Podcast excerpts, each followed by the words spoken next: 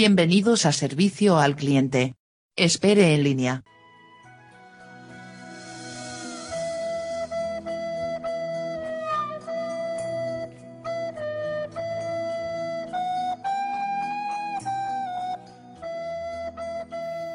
Ya pues. Entonces, ya pues, ¿Qué hoy día jueves... ¿cuánto? Jueves igual. 22 de agosto. Jueves 22 de agosto comenzamos este nuevo capítulo. ¿Alguien quiere comenzar? ¿Hay noticias? ¿Alguna historia? ¿Alguna anécdota? No, ¿Algo o sea, que quieran ¿qué pasó en compartir su hoy día? semana? O sea, lo- lo- estu- el Memo estuvo desaparecido una semana. Sí. Lo, lo secuestraron, así que. Queremos que Memo nos dé las excusas pertinentes y a la gente por qué no, escuch- no estuvieron con nosotros ayer. y, en que la al, y que al menos tengáis alguna anécdota buena. Esperamos. ¿A qué fuiste, Memo? ¿Para dónde fuiste? Me fui de vacaciones a relajarme, a desconectarme de este mundo cruel. Di la verdad, Rosa. De ustedes, Giles Culiados. Espérate, ¿el pasaje fue con premio, con puntos? Lo ¿O compró con puntos legal? secos. No, no, su- Me hubiera gustado, me hubiera gustado, pero no. Lo compré en Cyber, en el Cyber pasado. Ah, Un o paquete- sea que lo tenías hace tiempo ya planeado. Sí, un paquete en despegar. ¿Paquete completo? Eh, no sé, ¿a qué le llamas paquete ¿Te completo? fuiste con un Eh, paquete? Pasaje, estadía, aloja- pasaje, alojamiento, tour. No, bueno, tour no necesariamente, pero No, pasaje, alojamiento. Pasaje, alojamiento, traslado desde el aeropuerto a- al hotel y viceversa. eh, y un seguro. Entonces es bastante No, completo. entonces es como un paquete completo. ¿Y completos? ¿Qué? Ese es como el paquete completo. Ah. Yo, consi- yo considero que Sí, es porque un fuiste a Buenos completo. Aires, ¿o no? ¿O a otra parte de Argentina? Fui a Buenos Aires. ¿Y qué tal la cosa? Ahora, bueno, tú fuiste como justo en la. como una semana media complicada, me imagino, parece. O sea, fue una semana interesante. Eh, La primera semana era de mm, las preliminares de sus elecciones. Y... ¿Fuiste a votar? No, pero hubo mucha participación. ¿Te fuiste Sí. a casar? ¿Te pre- preguntaron si habías votado? No, no, no. Pero la gente comentaba mucho al respecto porque realmente fue mucha participación y Ya. eh, muy demoledora además. como- ¿Te pedían tu opinión como chileno? No. No, te preguntaron nada. Yo, yo les preguntaba a ellos realmente qué pensaban acerca de... ¿Hablaste con los taxistas? Porque como que siempre dicen que los taxistas argentinos como que, a diferencia de los chilenos, como que saben mucho. O sea, la gente en general Pensé creo que que, decir que, sabe mucho. a diferencia de los chilenos, son de izquierda. Eh, Mi, mi impresión de escuchar a la gente en general en Argentina es que saben mucho. eh, quizá el, el caso de los taxistas es porque es un tipo de persona con la que uno conversa, pero, pero en Argentina pasa que tú puedes ponerte a conversar con cualquier persona en la calle realmente. No, sí, O sea, están todos como bien informados respecto sí, a la situación. Totalmente. No es como acá que tú le preguntas a cualquier persona y puede que sepa como que Sí. no sepa. Y la más probabilidad es que no sabe qué está pasando. Claro, no, y más allá de saber o no saber, es que tienen opinión. No, ya. Entonces, eso es muy interesante. ¿Hiciste alguna cosa peculiar? Peculiar. ¿No con él? ¿Alguna cosa peculiar? No Que, sé. que, por- que Eh, no haríais acá. Y, y que no sea como, ah, comí. A ver, date, un tip. Pucha, iba, Así iba como, no allá, sé, fui a un una tip, disco. La heladería más buena de la vida está en Corrientes, una que se llama Cadore. Si ¿Eh? van, les voy a dar la dirección exacta. Y- El helado de dulce de leche es maravilloso. ¿Y el tema de, los- de los costos, los valores, eh, está tan caro? ¿Está más barato? No, es barato para nosotros, muy, muy, muy barato. Eh, digamos, eh, Cadore, por ejemplo, la, la- la heladería que yo les menciono, eh, el helado va a ser... eh, eh, lo van a probar y es más rico que cualquier helado que podamos probar acá. ¿Mejor que el Emporio? mucho mejor que el Emporio. Y mm, a mi juicio, por supuesto. Eh, y el precio de un cono debe ser del orden de 1500 pesos nuestros. ¿Cuántas bolas? Eh, dos. ¿Y qué haces con el plátano? Cono sin barquillo. Con barquillo. Bueno, ¿Tú- puedes pedir cono sin barquillo. ¿Te comiste un- una tarrina? ¿Es una tarrina? No, le llaman terrina a los vasitos chicos. Ah, no lo sabía. Sí, me comí uno. Con- sin barquillo. De esos eh, comí sea- una vez de, de vaso y uno de esos barquillos, vasito que menciona tarrina. Ah, barquillo ah, y vasito. Ah, y te, y te comiste las dos bolas, de una. No de una. Una primero y después la otra. Así es. ¿Lo La- mezclaste en momentos? Sí, ¿Pero la saboreaste, momento- saboreaste bien las ¿Qué, dos qué, bolas? qué sabores eran? ¿Qué sabor tenían? Fui en más de una ocasión a tomar helado. Eh, Ah, te quedaron gustando las bolas. Coquetón. ¿Y las dos veces fue, la, más de una ocasión pediste dos bolas? eh, creo que sí, sí. ¿Era el estándar? O sea, es que los otros tamaños me parecían groseros. Entonces. Ah. eh, ¡Oh! No, es que era También hay haitiano ahí. Era muchísimo. ¿Pero qué, qué sabores? ¿Habían sabores como que de pronto aquí no, no encontré comúnmente? No, yo diría que en general similar. Eh, mm, no sé, eh, crema chai uno es quizá más exótico. Pero también en lugares como el Emporio existen ese tipo de sabores. Crema chai, ¿qué es? eso? Debe ser como un base al té. Ah, té chai. Sí. Sí. Té chai. Ah, interesante. Ujú. ¿Probaste a comer carne? Eh, no. O sea, pero Memo. Memo no come carne. Ay, es que no comí nada. Pero sí comí Desperdicio. pastas y. Pizza, eh, está pizza. Pizza como loco. Exactamente. ¿Y milanesa? No, no comí milanesa. No come carne. Ya, pero. A pedir una milanesa vegetariana. De pollo. ¿Pero estáis evitando comer carne? Sí, estoy evitando comer carne. Memo, por favor, no. Cállate, tú ni siquiera tomás copete. Eso es distinto. ¿Por qué? ¿Son creencias igual? No, yo digo porque... ¿Cuántos animales te matando tomarte una cerveza? Ah. El que no animal sabes. que murió en el trayecto mientras llevaban la cerveza y lo atropellaron, pero no. Bueno, lo, lo, eh, lo- eh, ¿cómo decirlo? La gente como preocupada por el cuidado del planeta también se queja mucho contra las cerveceras porque usan mucha agua. Ah, pues es caleta. O sea, sí, Me pero, abre la llave, pero la potable es muy poca comparada con toda la. Oye, yo en la noticia que se había derretido un, un glaciar en Islandia, creo. Como uno de los más antiguos. La tierra es cíclica, si se acaba el agua y se derrite da lo mismo, después va a explotar y va a volver a. Yo vi que Donald Trump quería comprar Groenlandia. y hacer un muro. ¿O sería muy Game of Thrones? Hacer una cúpula. Ah, pues Una- claro, un muro de el hielo. muro de hielo. ¿Una cúpula? Como Under the Dome. No la conozco. Iba a ser el rey del norte. Esa... ¿Quieres ser el rey del norte? O como en Los Simpsons, cuando pusieron un domo. Un domo. Sí. Don Arigato, Mr. Roboto. Como en The Truman Show. Ajá, claro. Y tantas otras referencias a domos. Y como. ah. Oye, pero ¿y qué peculiar acá? Solo comer. ¿No fuiste a una disco gay o a una disco hetero o a una disco trans? No sé. Por Eh, decirte no, no, no, no, no. Muy tranquilo No, en no, no, no, no, es güey, güey, güey. Eh, No en Argentina. Aquí sí tengo picada. Fuera Pero- blondie. En general, eh, como a- les digo, fue, fue vacaciones, ¿Qué entonces. hiciste entonces? eh, recorrer parques, museos, eh, ¿Fuiste a lugares. ver el obelisco? Eh, estaba afuera de- del hotel donde me estaba quedando, Ah, entonces lo vi de la ventana. lo veía muy seguido. ¿No fuiste a disfrutar del obelisco con las esa- dos bolas? Esa parte donde está el obelisco porque las calles, eh, la, La 9 de julio es gigante. gi- es enorme. Ujú. Es bacán. Y. Me iba a preguntar algo. No, no me acuerdo. No me acuerdo lo bueno. Piénsalo, lo piensa. ¿Alguna anécdota? Algo. Si a uno le- siempre le pasa algo así como. Ah, "Puta, ¿te compraste cagaron". libros? No me compré libros. ¿No? No, es que aún tengo muchos libros por leer realmente. Ah, y. em, eh, ¿Te- ¿Terminé el papelucho? ¿Te trajiste Matute? no.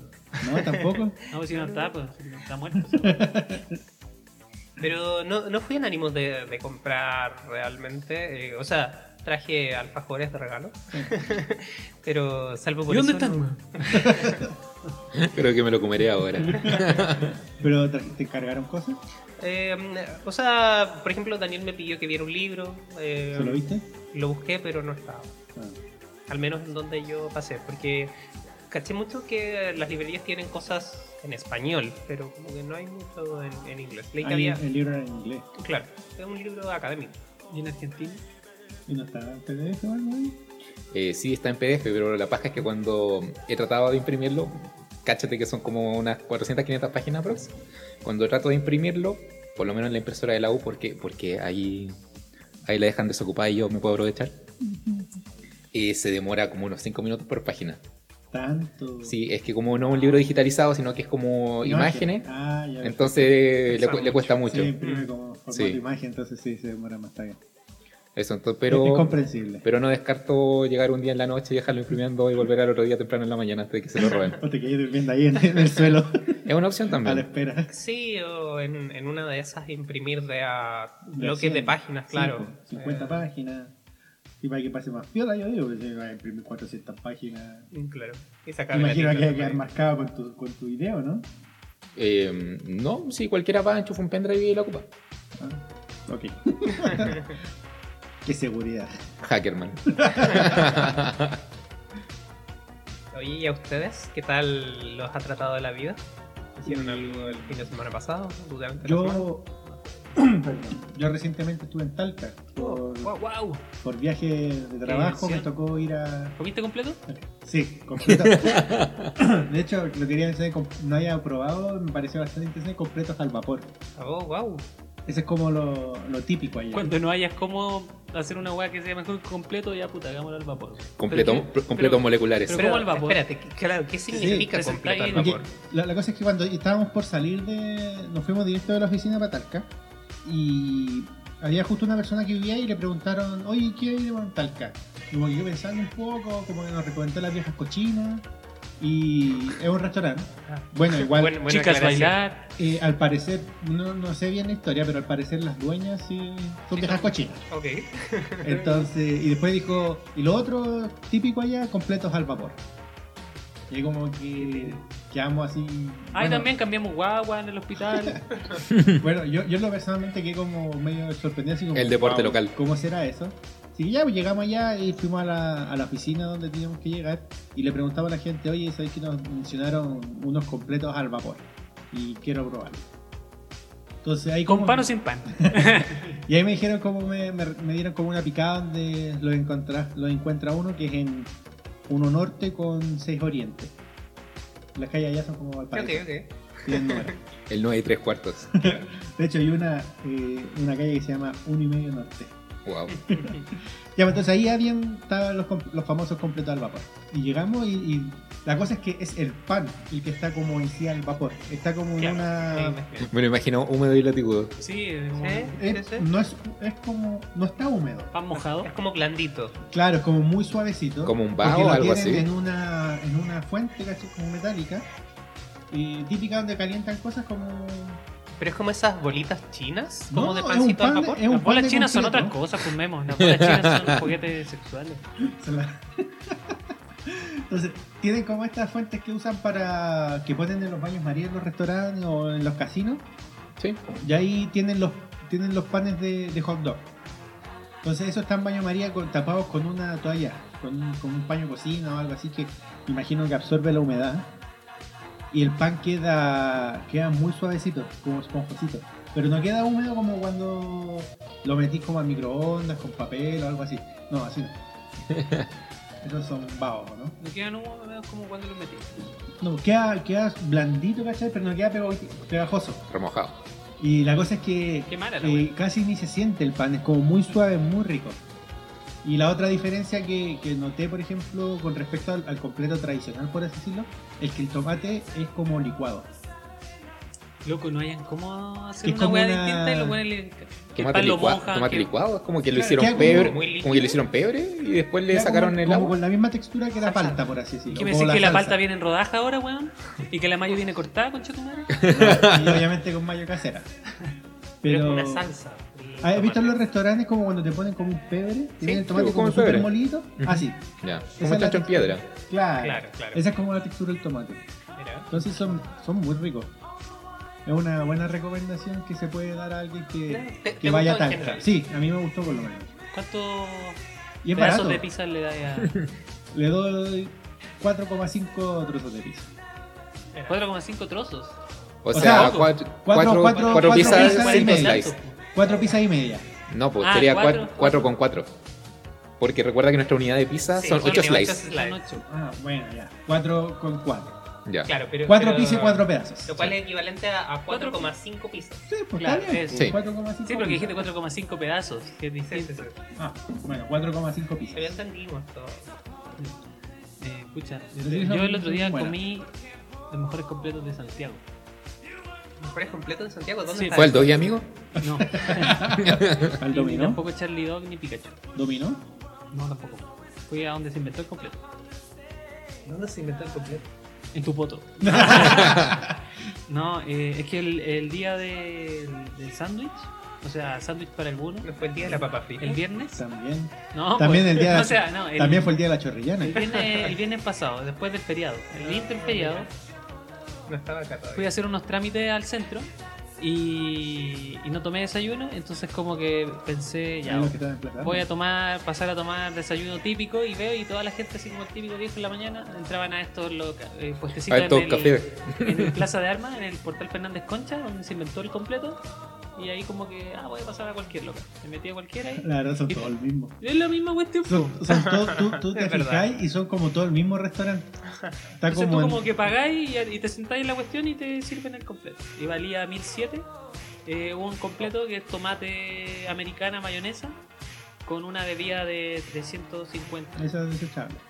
La Express. Retornable. Sí, esa, claro. Más que la Express. Ah, Y lo encontré muy barato. sí. Ahí en Talca habría 1500. Y la calidad era buena. Sí, súper bueno. Sí, Mejor eso- que un completo casero. Así esos como- completos son ricos. muy ricos. Muy ricos. Wow. También son con mayo casera, ¿no? Sí, sí, porque no. no- Es como la mayo que es el, el restaurante en el Masticón 3. Sí, pero de ahí en verdad lo que más prefiero son los sándwiches, weón. Mm. Para mí los lomitos de, de ese del masticón. Tenemos un auspicio. Bueno, Tenemos auspiciado, ¿eh? de- deberíamos, deberíamos ahí. Sí. La, la dejamos boteando. Puta, cuando no, cuando no vengamos aquí casi a la periferia a Oye, grabar el oye, podcast de pero más, deberíamos grabarlo en el masticón. Sí. Podríamos cobrar otra, algún co- día. Hoy sí, porque lo hacemos con live. otra cosa que. Otro lugar que fui en Talca que también era bien bueno, me recomendaron, se llama la cafetería. Es como. Porque, porque solo hay una, ¿verdad? No, se llama así, la verdad. Y es, es como una sanduichería Pero típica. tú no tomas café. No.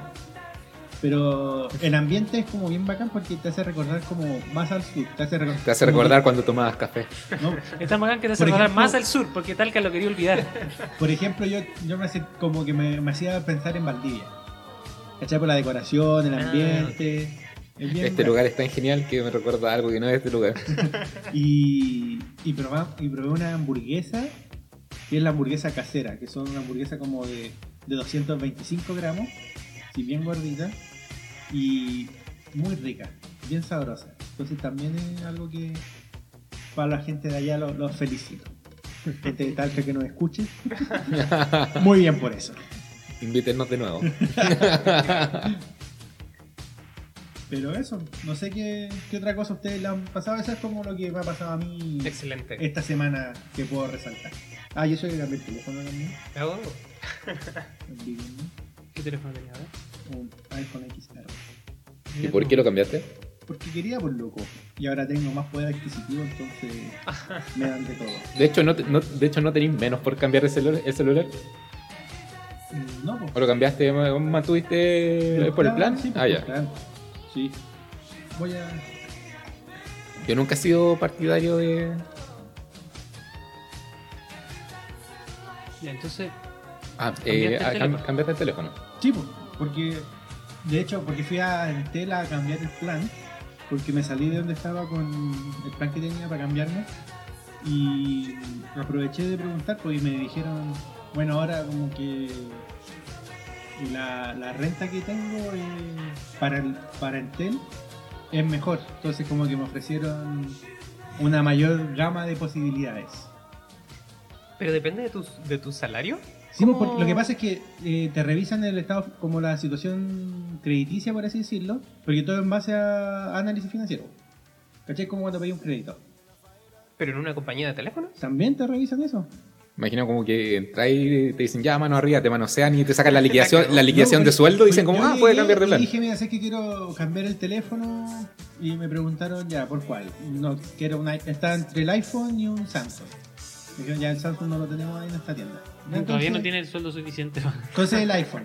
Y le dije, ya, pero esto como es sin pierda, como dice la página, cuestión, me dijeron, sí, pero en base a la evaluación financiera. No, ok. Entonces ahí cuando llegué a la donde la niña que, que atendía, me dijo, ya, bueno, su, según su como evaluación, usted tiene disponibilidad de tanto, entonces puede comprar todo, todo, todo. ¿Y lo compraste todo? No, pues. Y la verdad fue bien económico. La cuota es como de 30 lucas a 18 meses. ¿Y en total cuánto es eso? Bueno, más el plan son como 50. ¿Cachai? Yo nunca he sido partidario de, de contratar planes ni nada así. Pero el plan es bueno igual, pues son 45 gigas, minutos ilimitados, 700 mensajes, redes sociales libres. ¿Cuántos mensajes mandas? Ah, no mando mensajes. Voy a cambiar los mensajes por giga. Ahora les voy a empezar a mandar mensajes, chiquillos, a usarlo. Para hacer uso del sistema. Yo no sé por qué siguen no sé. Sí, eso. tenemos teoría especial. Fuiste a comer pizza de Argentina, a Argentina, comiste carne. Pero la pizza en Argentina es muy buena y es muy famosa porque tiene muchos inmigrantes italianos. Son copiones. ¿Copiones de qué? Los argentinos le copian al italiano. ser Son como- copiones, pero ¿sabes qué no hacen? No le ponen palta a la pizza. No le ponen piña. Ni palmitos.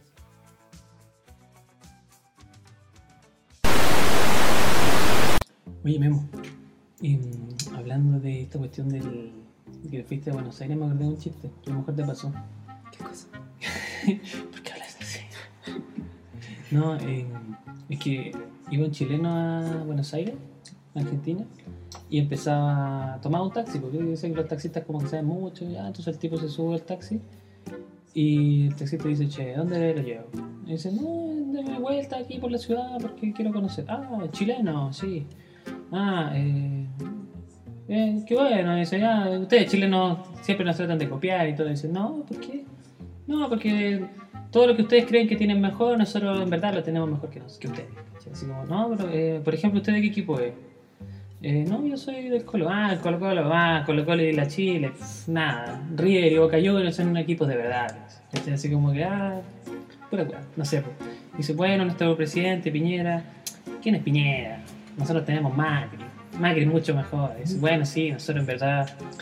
eh, también, pues la historia de Chile se caracterizó por Pinochet. ¿Pinochet? ¿Quién es Pinochet?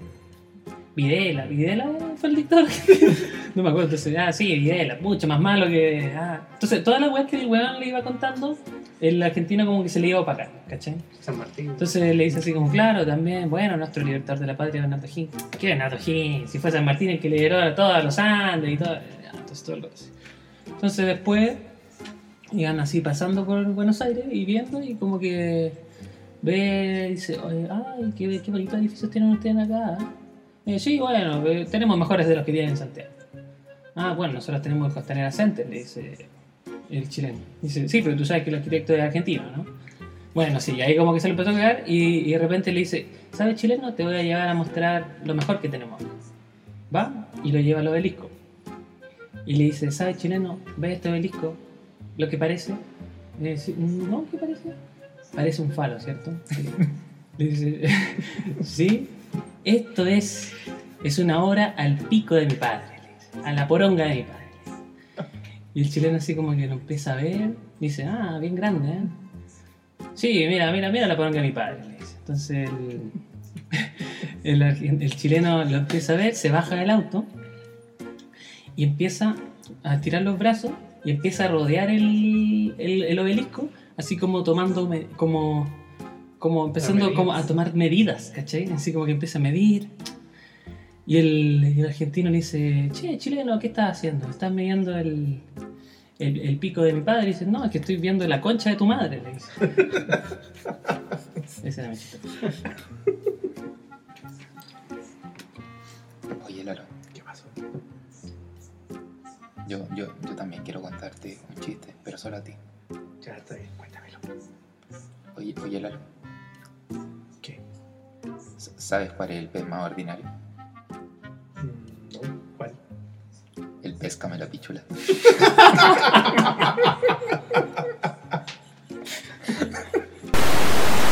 Muy bien, les quería contar un par de historias que eh, investigué por ahí. La primera de ellas es acerca de una convención que hubo hace poco este mes en Los Ángeles, creo, que se llama DEF CON, que se hace todos los años. Y la DEF CON es como una... Con- defensa, ¿no? mm, o sea, el nombre es ento- eh, como Como imitando esa de defensa que Ah, tú dices, pero es la conferencia mundial de hackers. Ah. Y Ah, creo que había escuchado algo como que habían puesto como un, un- una... Iván. O sea, no sé si será referente a esto, pero habían puesto como un, un problema de que el hacker que lo, lo lograba hacer como que se ganaba un premio, Ah, cosa así. yo he o- escuchado también, no, no particularmente este año, pero eso en general existe porque las empresas suelen tener problemas de seguridad, entonces como que buscan a alguien que se los resuelva y básicamente es como esta, uh, abrir concursos es una de las formas de que eso ¿Y pasa. van todos con máscaras de Vendetta? No, no, no. no. Pero bueno, eh, mi historia no va para allá, eh, sino que un tipo hizo una charla en esta conferencia ahí me pareció muy chistosa, así que creí que era bueno compartirla con ustedes. Este gallo lo que hizo fue comprar estas patentes de auto. ¿No ven que los gringos pueden Ah, ponerle como... Sí, Sí, el nombre, nombre atrás de lo que quieran. Claro. Sí, o sea, sí. tú puedes, creo, pagar para eso. Sí, Y- Como en Kill Bill, sí. Exacto. el Pussy Wagon. Bueno, él eh, con este espíritu nerd y con Putin lo que hizo fue escribir en su placa null. Null, que es como el, el- término, claro, que se usa en general en, en varios lenguajes de programación para referirse al valor nulo. Eh, y mm, él pensaba un poco, eh, con esto voy a ser invisible. Un poco leseando, porque decía, así no, no me van a detectar, por ejemplo, como los sistemas automáticos de, de las carteras. sé yo. Ah, porque cuando, le- cuando pasara por la cuestión iba a leer nulo y como Claro. que la cuestión iba como a Claro. el sistema. Claro, pero más que todo era por, por lesear, ¿cachai? Porque era una palabra computina y qué sé yo, y era cool, ¿no? Pero bueno, él poco sabía, poco imaginaba los problemas que le iba a traer. Nada así a presagiar. Lo primero es que la pudo inscribir sin problemas. Entonces, bien, pasó el primer check. Eh, y el primer año, ningún problema. Pero en, en algún momento eh, tuvo una infracción real y, eh, y a partir de ese momento le empezaron a llegar a su casa Las de sobres todos los otros y sobres y sobres de multas. Ah, pensé que lo invitaron a Hogwarts. Claro, como, como, como Daniel anticipaba, pas- pasó Eres que un mago, Harry. alguna compañía externa, bueno, él, él reclamó a, la, a este servicio que ponen lo- los, los nombres de las patentes y estaba subcontratado por una empresa externa como el, el que mm, hacía este- esta asociación de, ¿De nombre? de las tarifas y las multas, pero al parecer esa otra empresa ex- eh, externa asociaba cuando le faltaba la información, ya sea porque no la capturaron bien, no la anotaron, Lo dejaba nulo. dejaba null como valor. Entonces, ahora que apareció una patente que tenía Lo una puso en el multa- mismo Excel. Ah, en Excel null. Exacto. Ah. que Filtró todos los null. Ya, Claro, te lo ahora había una dirección a la cual asociar el null. Entonces, Ajá, ajá. a fin de ese año tenía una deuda de prácticamente nueve palos. Entonces, eh, Pero, el- pero igual podía comprobar que no era él, ¿o no? Porque las características del auto es lo que está asociado a la patente, me imagino. Em, sí, o sea, es bien extensa la pelea que él ha tenido debido a ello. Eh, finalmente, eh, la em- él convenció a esta empresa, la- a los que ponen la patente, de, de no, no tener que pagarlo. Pero la, la respuesta en general que le han dado es, bueno, cambia el nombre de tu patente. Pero él no quiere hacerlo. Ah. Eh, Hay una pelea de orgullo. El- en el segundo año tuvo otro problema. Y es que el sistema no lo dejó renovar la patente Oh, hijo de perra. no, lo no la podía ingresar. Decía null, ingrese un valor de verdad. Entonces, él no quiere cambiarlo un poco, como decías tú, por orgullo. Y el problema no está solucionado, porque básicamente lo que hizo el- la, la compañía que pone esto- estos nombres. Eh, eh, fue, no, decirle a la compañía externa, eh, este gallo no tiene que pagar esto, pero el sistema sigue asociando esos, esos valores a su, a su patente, entonces él no sabe si en el futuro va a tener que hacerlo. Pero ha pasado un, un infierno un poco por hacerte el chistoso, eh, pero esa, esa es una de estas dos. Ya quiero ver cómo le va a poner a su hijo. Le voy a poner guagua. No, le voy a poner NN. o feto. John Doe. Don Oye. Jones. Y la otra historia que les quería contar fue algo que me enteré mm, eh, ¿Eres papá? leyendo una noticia. No. Y es, es acerca de la edad en Corea. La Eh, edad en Corea. Sí, ustedes, no sé si lo sabían, pero en, en, el, en el sistema tradicional coreano, la edad, en el momento en que tú naces, tienes un año. Ya. Ah, pues ya viviste un año. En el momento Ah, en que tú naces. en que naces, tienes un año. O sea, naciste con un año. Básicamente yo creo que la intuición detrás de eso es que este es tu primer año de vida. Entonces, edad... Ah, como que se adelanta todo. Claro. Pero ahí no acaba, eso no es lo, lo- lo problemático, lo más raro, sino es que cuando el 31 de diciembre, al final, y cambiamos a primero de enero, pasas a tener el año siguiente. Ahí se Ah, no, no cuando cumples de nuevo, no cuando tienes No. cumpleaños. Ahí cumplí No, no, otro más. O, sea, o sea que si naciste el 30, y- el, el- el 30 de diciembre. Exacto, si naces el 31 de diciembre, al día siguiente tienen Tiene dos, dos años. años. Oh. Y eso le ha- les causó históricamente muchos problemas porque a los niños, había niños que eran muy pequeños para ingresar al colegio. Eh, entonces tu- tuvieron que hacer leyes al respecto de que eh, como podían entrar desplazados, qué sé yo. Pero Como así- el Daniel. Podría ir a Corea, tendría dos años más. Oye, ¿y este dato lo viste en K-Pop Match? Programa nuevo. Oye, pero mm, eh, además de esto, eh, la, la noticia por la que me enteré de esto era acerca de eh, un Cuando naciste una niña pequeña. de un presidiario. Me dijo que tenía 18. Catfish. Tenía 17. Tenía 16, pues. Me lleva la historia un poco. Oh. Pero escuchen, escuchen, escuchen. Eh, un presidiario, eh, no recuerdo de qué estado, pero gringo, eh, es coreano. Y la razón por la que fue en- eh, encarcelado hace 37 años fue porque mató a alguien. Mató a un viejo. Y mm, él se enteró en prisión, viendo tele, de esto, de eh, lo que les acabo de contar. Para él, él siempre tuvo la edad que tuvo. Pero él no sabía que existía esta diferencia entre los dos sistemas. Y a él le dieron cadena perpetua. Entonces ahora está apelando a que en el momento en que pasó eso, él Era no tenía menor de edad. 18 años. Sí, sí, sí. O sea, no lo podían enjuiciar o no le podían dar ese. Claro, Claro, exactamente. no podían darle cadena a ver poeta. Claro. Esa, podría- esa fue la noticia que yo Pero leí. podrían haber hecho que la investigación durara dos años. Esperaban que cumpliera los 18 y. No, la- finalmente hay un tema filosófico al respecto y es que... El tipo mató a alguien. Claro, y, y- y no es que uh, esa diferencia en meses haga la diferencia entre merece o no merece uh, la, ca- la cadena perpetua, pero lo encontré anecdótico y era lo que les quería contar. Yo, así como dato que dijiste que esta era una sección de datos que podrían contarse en un carrete. Está bueno. Eh, yo tengo uno que es. eh, ¿Ustedes vieron Hugo? Sí. Sí, pues, Hugo, Sí, el- ¿Sabían que el que cantaba la canción era Willy Sabor? Oh. no, no sabía. Wow. La canción de Hugo. Y, y es un dato que había leído otro día que me llamó mucho la atención que decía que en Chile tenemos la palabra más concisa del mundo. Es una palabra que significa mucho, pero es solo una palabra. La palabra es Mami La Pinatapay y es nativa de los Yaganes, pueblo indígena de Tierra del Fuego. Y esa palabra significa una mirada entre dos personas, cada una de las cuales espera que la otra comience una acción que ambas desean, pero ninguna se anima a iniciar. Wow. ya jugazos. Esa es la descripción gráfica de cuando los dos hueones quieren, se van a encontrar y los dos van hacia la izquierda y los dos, y después tratan de corregirlo yendo los dos hacia la derecha. Sí, ¿Cómo, pues. cómo era el nombre? Mami Lapina Tapay. Mami Napina Tapay.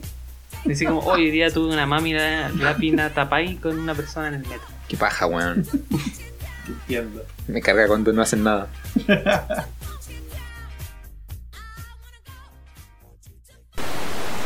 Lo que corresponde a esta semana, respecto a, a estos sitios amorosos como Tinder, eh, tengo una, una especie de pantallazos de conversaciones.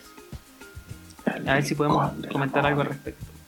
Por ejemplo, sujeto dice: Estoy seguro que te había visto antes. ¿Dónde? En mis sueños. ¿No eres la mujer de mis sueños? Ya, sí lo soy.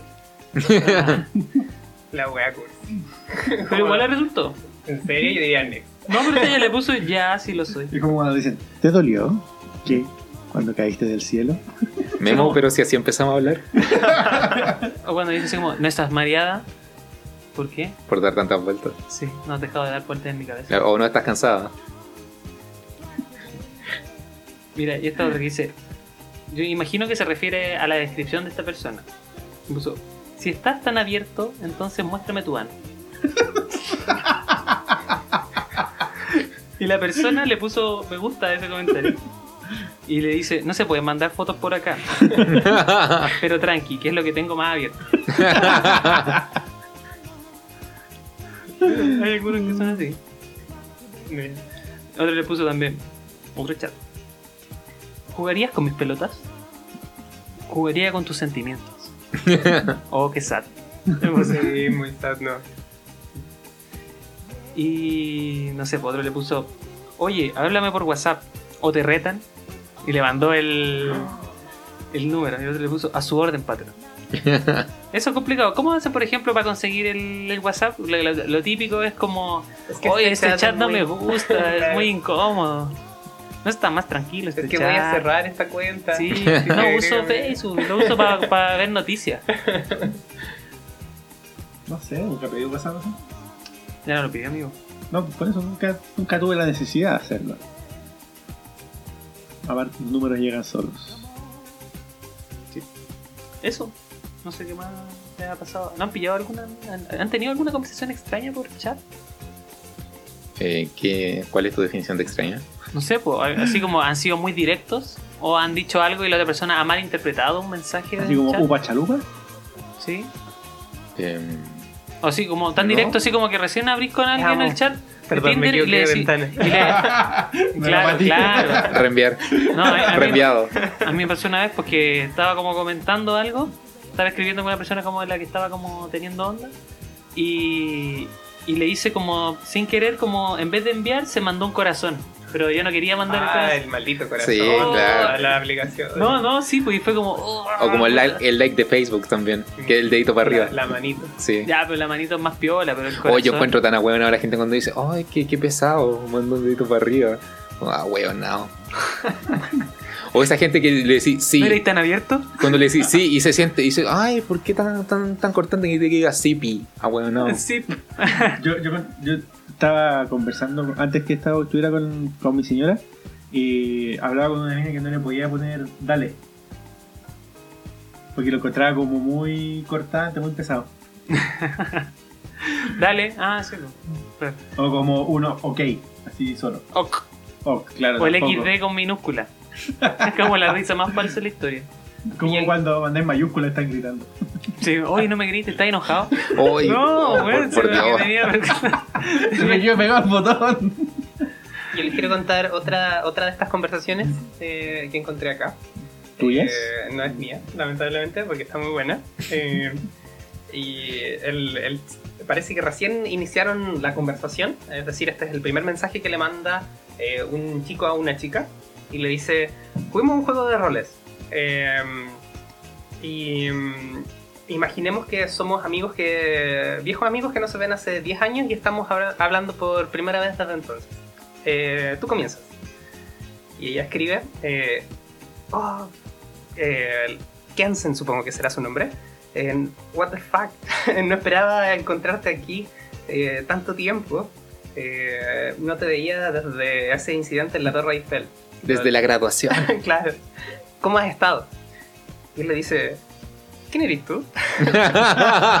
Y entre paréntesis le pone, lo estás haciendo genial, como para que Y él le dice, ¿no me recuerdas? Eh, Olivia, y él censura aquí como el, el apellido. Eh, eh, teníamos una clase de química juntos eh, en el primer año. Eh, yo siempre usaba jeans negros y unos Dr. Martens. Eh, ¿Te suena? Eh, y entre paréntesis ella dice, gracias, esto es divertido.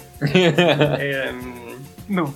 y dice, ah, Olivia, perdona, eh, justo tengo un nuevo teléfono y todos mis contactos se borraron. ¿Me das tu número? ¿Me das tu número de nuevo? Y ella le responde, oh, eh, maldito motherfucker. te lo Maldito mereces, te lo mereces. Y le manda su número. Y Buena, ¿eh? Buena forma. Qué buena técnica. Sí. Mira aquí hay otro. Dice, qué lindos ojos. Y le manda una carita feliz, un corazón. Y la otra le dice, son para verte mejor. Ja, ja, ja. No, mentira, veo súper mal. Y le dice, te lo metería por un ojo. ¿Hay, sido tan directo así en, un- una conversación? Así como que hay partido así como, hola, ¿querés. No, nunca. No, en general siempre trato de, de ¿Tú quieres reservarme. un hombre de Tinder? No, Tinder es para eso, po. Y como ya, vamos, ¿dónde? ¿Dónde si, cuándo? si existiera una aplicación solo para fornicar, ¿crees que tu Dios permitiría que existiera? Yo creo que ya hay varias. Tu Dios es negligente entonces. Eh, no, pero en general yo nunca he tratado de, de enganchar tan directamente. De hecho, creo que lo habíamos comentado anteriormente, pero eh, considero que el momento después de, de tener sexo eh, suele sentirse como súper desperdiciado cuando estás con alguien un poco interesante. ¿Cachai? Eh, juntarse para tener sexo solo en una ocasión, eh, lo encuentro innecesario. Eh, pero si esperas que, que ocurra reiteradamente, o por lo menos tener un eh, coito más de una vez en una ocasión, necesitas tener como un tiempo de conversación entre medio y todo eso, y no quisiera sentir que lo pierdo. Y por eso necesitaría que fuera con una persona cuanto menos interesante. Yo no, no sé, como que sería sería difícil quizás como partir tratando de siendo tan directo, o sea, para mí, pues, no sé, porque hay gente en estos mensajes que en verdad es muy directa para o sea, tampoco le está diciendo que vayan a directamente al hecho, pero es como directa referida al tema. Ya. Así como eh, estemos en contacto con posibilidad de. Claro. Ya. Sí, eso suena más interesante. ¿O por qué no lo hice?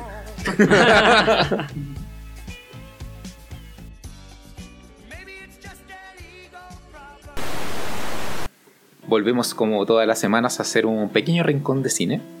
El rincón de Daniel. Sí. El review con Daniel Martínez. ¿Cómo se llama esta sección? Deberíamos ponerle un nombre dado su recurrencia. No sé. Críticas de NL. Em, Críticas de Junior. claro, Junior critica. no, pero no es como. No, no sé, no es tanto como una crítica, es más que nada como un, Análisis. El- El review de Junior. un, un pequeño, un pequeño sapeo a las películas. Anal Junior. No, dejémoslo como. el- Zapping de Daniel. El, el, sa- el sapeo. El, el zapping de Daniel. El zapping. El zapping de Daniel. El sapo de Daniel. Ya. Pongámonos serio, esto es una Ya, sección más seria. Ya, ya, Tito. ya. Ya, prosigue, Daniel, por favor. Ahora, esta semana eh, la película en la que indagué es el Full Metal Jacket. Eh, es conocida también en otros países como Nacido para Matar o La Chaqueta Metálica. Y creo que solamente en México salió bajo el título de Cara de Guerra. Cara de guerra, ¿qué El tiene cara de que ver guerra. con Full Metal El, el Jacket? cara de guerra, el Yo lo asociaba más con, al, al anime Full Metal Alchemist. No, no tiene nada que ver. La cosa es que esta es una película drama guerra que salió en 1987 y tiene una duración de 1 hora con 56 minutos. Es relativamente larga para la época. Sí. Ahora, el director de esta película es Stanley Kubrick, conocido por Odisea en el espacio, La naranja mecánica, eh, Ojos bien cerrados. El resplandor. También. Ahora, eh, esta novela, o sea, perdón, esta película está basada en, en una novela autobiográfica de Gustav eh, Hasford, que su nombre original es eh, The Short Timers, de 1979. Eh, como actores, tiene de protagonista a Matthew Modine, que no es muy conocido en general por otras películas. De hecho, probablemente el approach más cercano que tengamos a él sea el, el sucesor del comisionado gordo en The Dark Knight Rises. ¿El sucesor? ¿Cachai que en la 3 eh, Gordon como que deja su puesto? Y se imagina como contando la verdad sobre Harvey Dent Ah, y después pasa otro weón. Ya, este es el protagonista. Ni me fijé en eso. Claro, no, no es algo no es algo trascendental, sí. Que después de Gary Oldman, como que ya no pescáis al weón que viene después. Exacto. ya. Eh, el actor como más conocido que tiene es Arlie Ern- Erney, que lo reconocerán como el sheriff de la, la matanza de Texas o como el capitán de policía de Seven. Es, aparece en un montón, Uy, un montón de Sí, memes. sí, sí. Recuerdo al, al de, Seven, Brad Pitt y el, ¿cómo se llama el negro? Eh, Morgan- Ah, el Morgan de Freeman. Irene, yo y mi otro yo, el jefe, el jefe de la policía. De Irene, yo y mi otro yo. Puede ser principalmente hace como papeles militares. Sí, él es. Y el otro personaje que probablemente lo hayan visto solo una vez es eh, Vincent eh, Donofrio, que hace de Edgar en Hombres de Negro. O como lo recordarán, el malévolo cucarachón. No es Edgar. Ah, El, ¿cuál? antagon- el antagonista en Hombres de Negro, el que ¿Cuál? es cucaracha. El primero, el que. Sí, ese mismo. Oh, ya. Él es. Ya. Ahora, eh, ¿por qué elegí esta película? Es como un granjero. Sí. Eh, en general, la, para mí las tres películas de guerras como más connotadas son... ¿Mm? Para que quede más claro también es Wilson Fisk, ¿Quién? Daredevil. El ¿Quién? Daredevil, el, que, el último personaje que nombró Daniel. El que era el cucarachón de No, Hombres de Negro. no es el mismo. No. no, Es Wilson Fisk. No, Estoy viendo aquí, pues hombre. no, no. Yo no te creo, tu teléfono puede estar intervenido. Está intervenida, ¿saben tu cuenta? ¿Cómo no van a saber lo que busqué por el no, teléfono? no creo. Ya, Es pero no es, no es el cucarachón. Sí, hombre, el cucarachón. No. ¿estás No creo, yo creo que es muy joven, puede que sea un alcance. Sí, Lalo, yo creo Es que. el cucarachón. No, Sí. Ya, después lo buscamos, niñas. no. Ya. Devuélveme mis cosas. Ahora, eh, ¿por qué elegí esta película? Porque en general hay eh, las tres películas de guerra más nombradas eh, en mis 28 años han sido Rescatando al Soldado Ryan, eh, Apocalypse Now y Full Metal Jacket. Y en particular quedé como... Forrest Gump. No, no es de guerra. Jenny. Ya. y eh, en particular me, quedó muy marcado Digo, una, conversa- conversación después de, de una práctica que tuve donde todos los, todos los viejos se pusieron a hablar de Full Metal Jacket. Y no recuerdo nada de lo que habían conversado, pero a todos les gustaba mucho la película. Y no tenías cómo aportar ¿Qué cosa? a la conversación. Claro. Ahí era el Perkin ahí escuchando todo, como muy cabro chico. Ya, eh, aparte esta película está dentro del top número 92 de IMDB y tiene una puntuación de 80 eh, 8.3 de 10. Eh, no ganó ningún premio de la academia, pero eh, eh, tuvo muchas nominaciones como eh, al mejor eh, rol de soporte, al mejor guion, sonido y efectos especiales. El mejor Y- rol de soporte. Me quería los soportes de los micrófonos. Ya. Ahora, como breve resumen de la película, esta película lo que hace es mostrar eh, parte de las vivencias o efectos que son deshumanizantes para la gente eh, relacionados con la guerra de Vietnam, a través de la perspectiva de un infante de marina de los Estados Unidos y sus compañeros reclutas. Eh, si adentramos un poco más en la película, esta tiene como dos etapas súper marcadas. Como que concretamente se divide en dos partes. La primera parte es como el entrenamiento de los cadetes, ¿ya? Donde el protagonista, que es un, un sujeto al cual se le apoda Joker, o en español le dicen recluta burlón. La tuve que ver en español, pero le puse subtítulo en inglés. Eh, ah, eh, una cosa interesante de esta película es que no te presentan como el nombre de los personajes o no es algo relevante, sino que eh, los tratas por los apodos en general. ¿Ya? ¿Está en alguna plataforma de streaming? Eh, yo la encontré online y para descargar, pero mm, creo, creo haberla pillado por ahí que aparecía como vela en Netflix. Pero debe estar como en Hulu. No, claro, claro. sí. Era- en verdad la pregunta era, ¿está en Netflix? Que es como lo más cool. Ya. ¿Buscaste? No, no, lo, lo pregunto. Entonces, eh, ya, lo principal es cómo él y sus compañeros son sometidos al entrenamiento. Aquí, como en general se habrán visto en muchas cuestiones relacionadas a la guerra, que se busca hacerlos pasar por un sometimiento que es la gente supone que es necesario para la supervivencia en combate. Ahora, se muestran constante abuso y maltratos por parte del, del sargento. Perdón. Ah, ya. de- Claro, que es conocido como el sargento Hartman. Ese es el apellido del sargento en- a cargo del entrenamiento de ellos. ¿O era un seudónimo? No. y eh, principalmente, No, que eran puros seudónimos. Ya no mentiste. pero de los reclutas. Y principalmente eh, muchos de estos abusos eh, van desde el sargento hacia un recluta que le llaman Private Pile.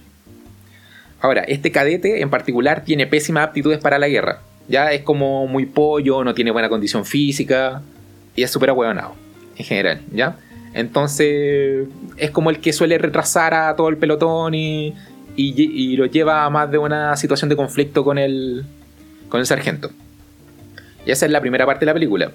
Eh, la segunda parte eh, del film es la guerra en sí misma. Principalmente es el choque de, eh, de haber pasado a la preparación a encontrarse con algo real y lo bélica que se pone la cosa. Eh, es una muestra también de cómo los sujetos forman parte de la guerra al punto de apropiarse o no de las situaciones en las que se encuentran. Aquí hay, ocurre algo muy distinto a la primera parte, que es que uno sabe que van a entrar, van a sufrir y van a salir de la cuestión. Aquí en general no tienes como un desarrollo claro de, cosas. No hay como formas o desarrollos de forma, no hay ni sujetos o desarrollos de sujetos. ¿ya? Eh, no hay una estructura clara y nada se desarrolla. Pero tarde o temprano van pasando cosas. ¿Ya? Ahora, eh, los temas principales que, se que toca las películas es como la deshumanización de las personas o la dualidad que presenta el ser humano. ¿A qué me refiero con esto? Eh, como deshumanización, podemos ver como el proceso que viven ellos cuando lo adoctrinan para, para ser marines, que es como vos valís callampa, eh, te rapamos para que todos sean iguales y al final te reducen eh, para que pases de ser un joven a algo que ellos denominan en la película como embajadores de la muerte. Wow. ¿ya? Es más que nada que dejes de, de pensar para ellos. Tienen la mano para comer gratis acá. claro, la misma wea. Eh, y con respecto a la dualidad, eh, en general eh, la película te muestra muchos contrastes dentro de situaciones o personajes. Por ejemplo, uno tiene que el sargento siempre les decía a los reclutas que era muy devoto a Dios, que tienen que hacer todo por él, pero en el fondo el weón no tiene respeto por ellos, ¿cachai? Ni por la vida. Por otras partes, tienes que existen dualidades como que ser piadosos con la gente que está invadiendo, o eh, que a veces esa piedad va de la mano con, la, con darle muerte, ¿cachai? Como que se da esa discusión. O eh, el protagonista de por sí también tiene una, una conversación donde habla acerca de su perspectiva de la dualidad. Y eh, él es como, se hace notar porque tiene una chapita del símbolo de la paz, pero de todas formas en su casco eh, tiene escrito Born to Kill, ¿cachai? Nacido para matar. Eh, entonces esa es como una cuestión que se va dando repetidamente a lo largo de la película. Ahora, eh, tiene como los típicos aspectos visuales, película a color, de ratio de 1.85 versus 1 de pantalla. y eh, se caracteriza porque en general eh, hace mucho uso de las tomas largas para mostrar la ambientación. O sea, tengo un personaje caminando y lo voy enfocando a medida que va transitando para mostrar todo lo que está sucediendo detrás. ¿Ya? Como comentario en general, ese movimiento de cámara horizontal es típico de las películas de guerra. Es, es de la- el género en el que más se usa ese recurso. Y en el anime. Pero sin cámara. y eh, otra cosa que se suele hacer es mantener al mínimo los planos cortos para mostrar varios personajes simultáneamente. Este es un recurso que ocupa harto la película eh, para, eh, de cierta forma, deshumanizar a los personajes, para mostrarte que ninguno tiene un protagonismo real aquí dentro, sino que eso todos forman parte de una masa de gente que va a matar. ¿ya? Eh, ahora, esto, esta película se filmó en varias locaciones del Reino Unido y eh, en Estados Unidos en el sur de California. Ahora, ¿No la guerra? California Love. Eh, ahora, como revisión y opinión de la película, uno puede ver la película desde una perspectiva muy superficial como una película de guerra. Y cuando uno lo hace de esa forma no es del todo convincente. Uno va a terminar con una sensación de que, de que no te aportó mucho si la vaya a ver como, ah, voy a ver una película de guerra, ¿cachai? Como podría ser el caso de Dunkirk. Que uno va a ver los efectos, a ver cómo se matan, pero si vais buscando eso en esta película, no, no va a salir satisfecho. Ahora, sin embargo, esta película como tal es una película eh, que habla más sobre los efectos de la guerra en las personas. Desde una Como la perspectiva... psicología. Claro. De- y lo trata desde una perspectiva súper realista, ¿cachai? No tenéis como explosiones tipo Transformers, ni sonidos tipo... pum, ni nada así. Claro. Eh, y es realista a un punto como pocas veces se puede encontrar en películas de guerra. Ahora, en su totalidad la película es súper compleja y lo hace a muchos niveles. Por ejemplo, eso a mí me pasó con Franco Tirador, que igual era un poco así. po. Si bien igual le daba harto color con la guerra, igual hablaba como de lo piteado que quedó el weón estando en la guerra. po. Si la vieron, el Franco Tirador. Sí, Sí. American Sniper. sí. Porque Randy igual Cooper. todo el rato así como que de repente como que Ahí no. metían Pero sonidos, pero como que como que cuando te ponían los sonidos, pero era cuando él le pasaba algo en la cabeza, como que los traumas que le produjo la weá, como que igual me recuerda un poco eso. Sí, eh, esa película está como muy, relacionada a, a jugar con las tensiones Claro. del espectador. Esta no es como más. Eh, está ahí como más externo, no te metís tanto en ningún personaje. Entonces, en su totalidad, esta película es como súper compleja y lo hace a muchos niveles. Tiene construcciones muy detalladas en cuanto a la psicología de los personajes, a pesar de que evita incluir elementos que te ayuden a identificarte con alguno de ellos. ¿ya? En el fondo, tú ni siquiera con el protagonista te llegas a identificar, ya que es un recurso muy usado en general. Claro, porque era, tú nos contabas al principio que era un hueón como rarito, entonces como que... eh, lo- lo Eh, uno, de los personajes es como el abuelo y, y este en particular, el protagonista, Ah, ok. es. eh, es como de ese humor inteligente y medio sarcástico, ¿cachai? Pero lo logré identificar como protagonista. Eh, sí lo logra identificar como protagonista porque es eh, uno de los que se mantiene a lo largo de la historia. ¿Ya? En gen- pareciera que le contaran como un poco desde su visión la historia. Sí, eh, tú podrías imaginarte que él es quien escribe en el fondo lo que después es la novela en la que se basa la película. Ahora, eh, por ejemplo, al principio de la película están como todos los reclutas y solo le colocan como sobrenombres a cuatro, ¿cachai? O cinco. Y tú decís como, ah, estos van a ser los mejores amigos que se van a apoyar durante la guerra y toda la wea. Él es Booba. ya pelotas con la wea, ¿cachai? Porque solo se mantiene el protagonista y después se encuentra con uno de los weones, ¿cachai? Y ese es otro de los recursos que tiene para demostrarte que no tienes protagonista y que ninguno ninguno forma parte de algo de algo que avance en la trama. De todos modos, siento que eso igual te intenta hacer conexión con que en este tipo de servicios militares eh, casi que no tenía amigos. Onda, te mezclan con un grupo de gente y va a cambiar y algunos se van a morir. Y, eh, Exacto. Igual yo creo que, bueno, viéndolo como, ya llevándolo como a la realidad de ese tema, eh, va dependiendo de la cantidad de tiempo que está ahí en- con ese grupo. Claro, pero digamos en una guerra eh, el grupo es como... Claro, es súper pasajero, me imagino. Claro, sí, Como en plena guerra de ese súper pasajero grupo, el que ya lo juntan, entrenan un par de semanas, yo diría, listo, al frente.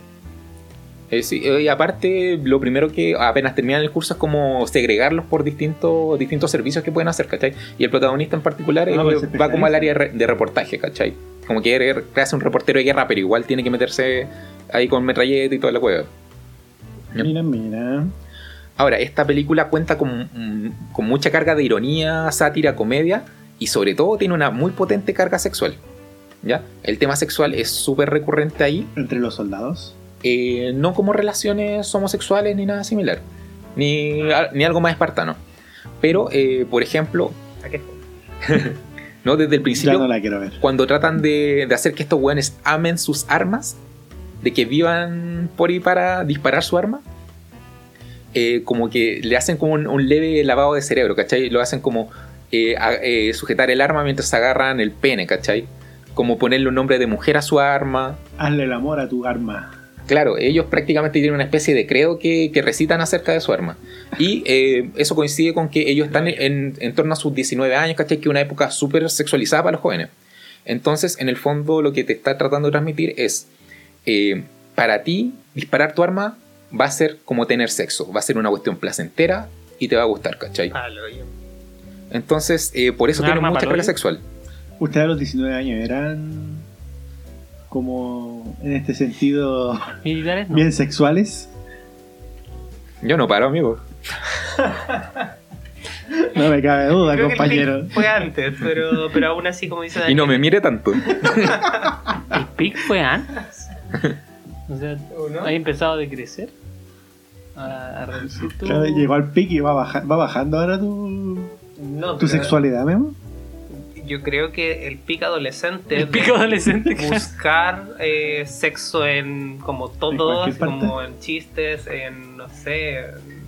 Estar pensando todo el día en pajearse mucho eh, a los por ti, amigo. 6 años. O que llegue luego la micro, que llegue luego la micro. Quiero llegar a la casa. años, ¿no? Si a ti te pasa más tarde. no sé. No, yo, yo le decía bueno, lo que decía Daniel, de que a los 19 como eran todos soldados de 19 años, bien sexualizados, le hacían como esa... No, yo creo que Daniel va al hecho de que aún es una edad vulnerable, ¿no? Como manipulable un poco. Aún no eres un adulto completamente. Yo creo que mi- a los 19 años fue mi edad menos sexualizada de la historia. No, es- no es que la edad sea sexualizada, es que aún eres manipulable. Sí, probablemente está como. Yo creo que ya post, Eres 10 un querubín. post 18 ya es altamente probable que hayas tenido sexo, que lo hayas experimentado, ¿cachai? No podéis como tratar de lavarle el cerebro sexualmente a un cabro con como lo hacen aquí en la película, con alguien que no haya experimentado, ¿cachai? Claro. Eh, bueno, y también se da como mucho eh, el caso de la prostitución allá con, con mujeres vietnamitas y, y similares. Ahora, eh, como recomendación para esta película, No, hay Eh, Vietnam. Va muy ligada a la, a la opinión que les di anteriormente. Si van buscando una película de guerra y efectos especiales, no es la película adecuada. Pero si le dedican un tiempo, le van a ver tantos trasfondos que, que la weá se vuelve muy bacán. Y yo de verdad no, no le pillé tanto hasta que empecé a hacer el, el análisis. Y ahí dije, oh, puta la weá buena. Eh, ahora, como datos acerca de la película, eh, Dato, dato rosa. Claro. Esta película lleva su nombre eh, por el recubrimiento que tienen las balas utilizadas. Ya. ¿Ya? Chaqueta se le llama como al, al ca- al casquete que, que dejan las balas. ¿De qué calibre eran las balas?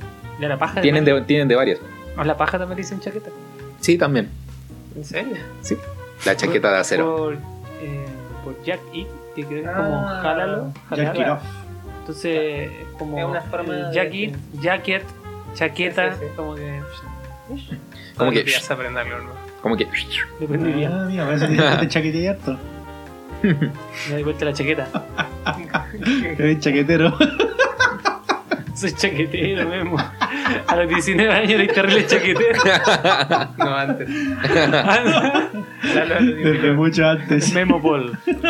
Ya. eh, la- eh, otro dato es que el, Pero pri- llegué con chaqueta al colegio. el primer protagonista, eh, al ver lo duro que era trabajar con Kubrick, eh, desistió de, de ser el protagonista y lo reemplazaron. Eh, ¿Quién otra cosa, el original entonces? otro weón ser aporte. Ok. El rodaje se suspendió durante un día entero cuando eh, por error se mató accidentalmente a una familia de conejos en la grabación. Porque, Ah. porque Kubrick es muy amante, era muy amante de los animales, entonces le dio mucha pena y cancelaron la grabación de todo un día. Eh, ¿Qué pasa, soldado? Faltó que le dijera. el- ¿Y por qué están con qué hacían los conejos en la grabación? Porque detonan bombas en, en ah, algún ya, lado, pero ¿cachai? fue Entonces, como en ese sentido. yo creo que de eso debió haber Iba cruzando una familia de conejos justo Lo atropellaron, lo atropelló el tanque. Ahora hay un pequeño cameo de Kubrick, pero eh, solamente soy yo su voz cuando se solicitan refuerzos. El actor que encarna al general, el hueón brígido que lo entrena, era ex marido y conoce Y de, trabajó en la Piccola Italia. y conoce de primera mano eh, los entrenamientos para los reclutas. Y de hecho, eh, durante las grabaciones, el hueón no confraternizó con, con los otros actores durante los descansos. Entonces había como una lejanía súper fuerte y el hueón cuenta que eh, mucho tiempo después, cuando se vuelve a encontrar con los actores, esto, esto es como que le tienen rechazo todavía. Tienen miedo. Sí. Ahora, este. Este weón también escribió la mayor parte de sus diálogos, que eran, que eran en su mayoría insultos hacia los otros personajes. Y eh, en, en total fueron aproximadamente 150 páginas de casi puros insultos, que él escribió y Kubrick se lo permitió. ¿Cachai? Wow. Le dio como mucha licencia a este compadre. Eh, este compadre también se puede encontrar haciendo cameos en una película que se llama The Frighteners o eh, Agárrame estos fantasmas de Peter Jackson, que hace un, hace un cameo de el mismo personaje de Hartman. Te faltan más. Ah, y este y este compadre también hace la voz, la voz del soldado de Toy Story. Ah, Oh. Sí, el chiquitito verde ese, ese es un dedito. sí, po. Go, go, Eres go. una vergüenza. Agárrate este fantasma. Ya. Eh, el actor Agárrate este Gasparín. el actor que encarnó al personaje gordo que le había mencionado anteriormente, que era el fracasado de- del pelotón. Wilson Fisk. Claro, Wilson Fix. Burlale. Este- subió eh, para, para ese papel el entonces récord de 32 kilos para encarnar al personaje y lo cual le trajo problemas a la salud como a la rodilla y similares. Y tuvo que entrar al quirófano por eso. Wow. Sí.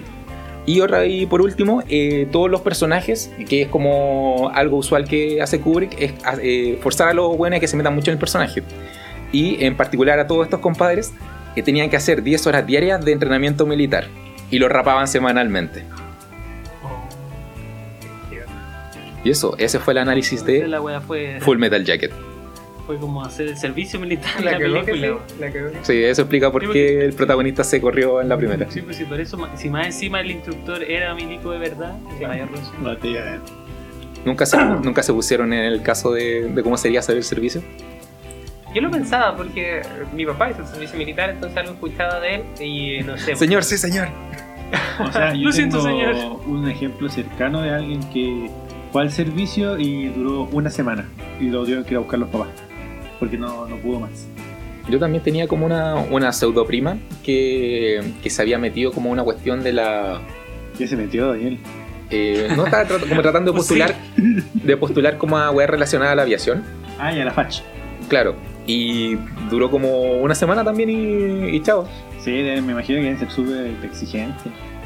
Yo recuerdo una anécdota, o sea, una, una noticia que pasó una vez que un- una pareja de pololos eh, a la polola le tocó, eh, eh, quiso hacer el servicio militar y entró a hacer el servicio y estuvo adentro, no sé, por no sé cuántos meses y salía de repente a, Sí, a- con este loco. libre.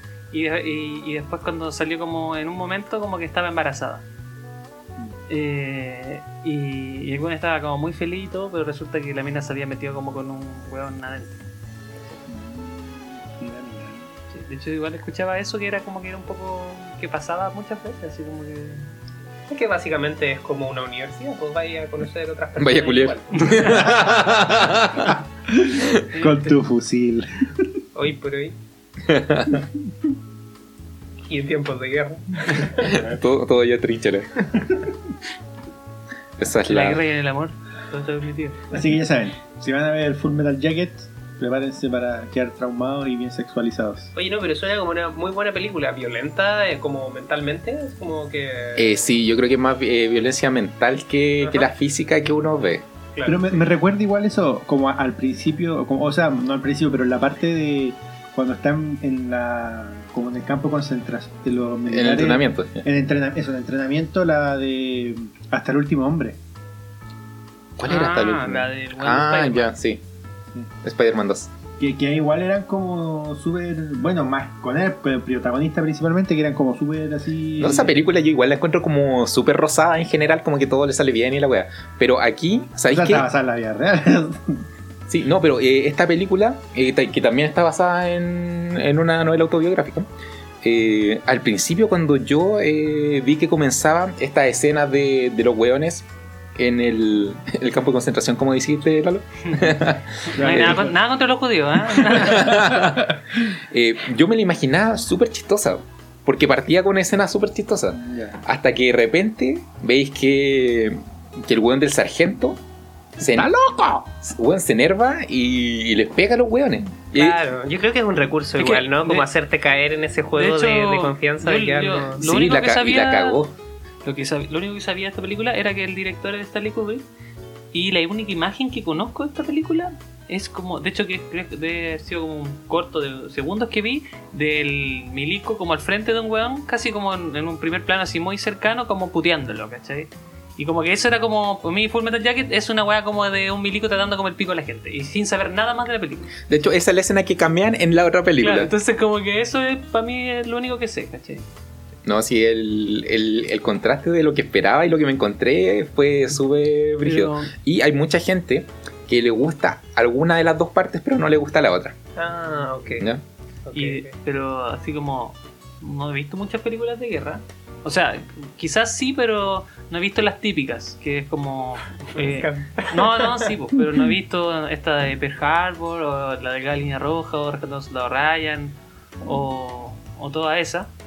Pero, pero, pero, por ejemplo, me gusta mucho a mí la- las escenas como del entrenamiento en Forrest Gump, porque como que en Porque verdad... me recuerda al video de Luis Miguel. Porque el, el weón... Todos el- los weones son como supuestamente son, pero el weón como es tan ingenuo como que no...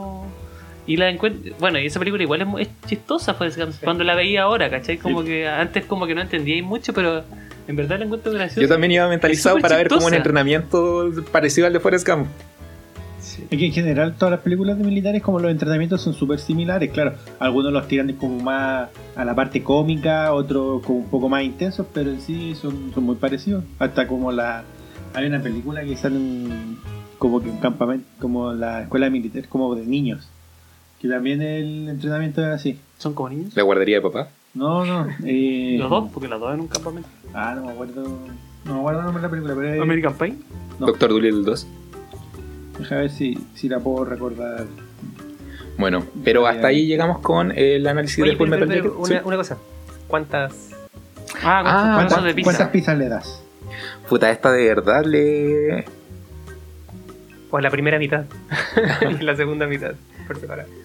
¿Te gustó más la primera mitad? Puta, a, la, mitad? a la primera de partida le daría la- las cinco pizzas. Wow. O sea, la primera mitad de La primera es mi favorita. Mayor Pain.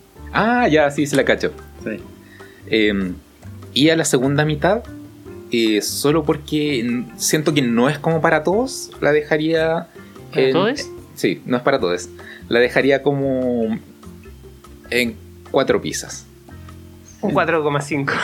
En promedio. No, cuatro, cuatro pizzas completas. claro, sí, pues, el- Ujú. Ah, sí, en Pero, total claro, cuatro pizzas con cuatro Son slices. cuatro pizzas, cuatro slices. Eso. Pero si la van a ver, véanla muy concentrados, sobre todo la segunda parte. Eh, es bien poderoso todo lo que tiene para entregar. spoiler. Buenísimo. Muchas gracias, Daniel, por tu análisis. Gracias por el análisis de Junior.